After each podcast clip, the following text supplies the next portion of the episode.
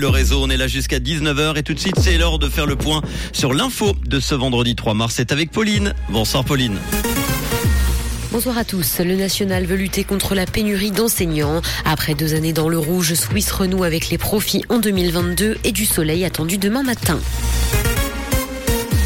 Le national veut lutter contre la pénurie d'enseignants. Les titulaires d'une maturité professionnelle devraient pouvoir accéder sans examen d'admission aux hautes écoles pédagogiques. Ces derniers doivent actuellement passer un examen d'admission après un an de cours préparatoires pour accéder à une haute école pédagogique. Les titulaires d'une maturité gymnasiale en sont quant à eux dispensés. Ce changement doit permettre de corriger une inégalité de traitement entre les deux filières.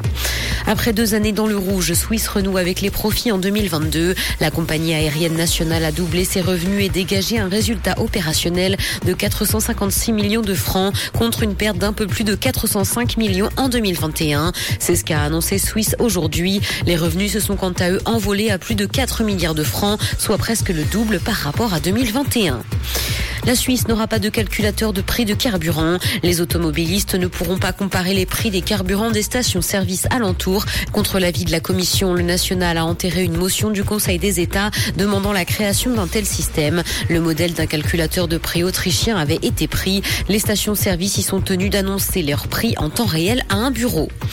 Dans l'actualité internationale, un incendie a ravagé un gratte-ciel en construction à Hong Kong. Il est survenu hier soir et les autorités locales ont indiqué ce matin que le feu était en grande partie éteint. Aucune victime n'a été signalée, mais deux personnes ont été légèrement blessées. Quelques 170 personnes ont par ailleurs été relogées. Le chantier de cet immeuble de 42 étages a démarré en 2019 et pour un montant estimé à 764 millions de dollars. Sa construction devait être achevée au premier trimestre cette année.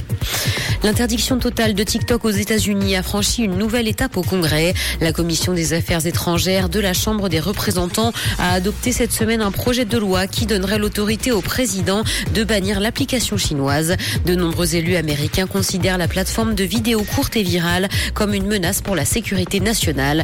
Ils craignent que Pékin ne puisse accéder aux données d'utilisateurs du monde entier via ce réseau social. La femme d'Ed Sheeran est enceinte et s'est vue diagnostiquer une tumeur. Le chanteur a annoncé la triste nouvelle sur ses réseaux sociaux alors qu'il dévoilait le concept de son nouvel album. Sa femme ne peut d'ailleurs pas se faire traiter avant l'accouchement. L'artiste dans la tourmente s'est plongé dans l'écriture de ce nouvel album qui doit sortir le 5 mai prochain.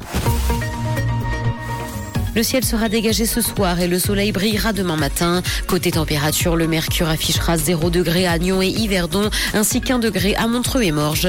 Bonne soirée à tous sur Rouge. C'était la météo, c'est Rouge.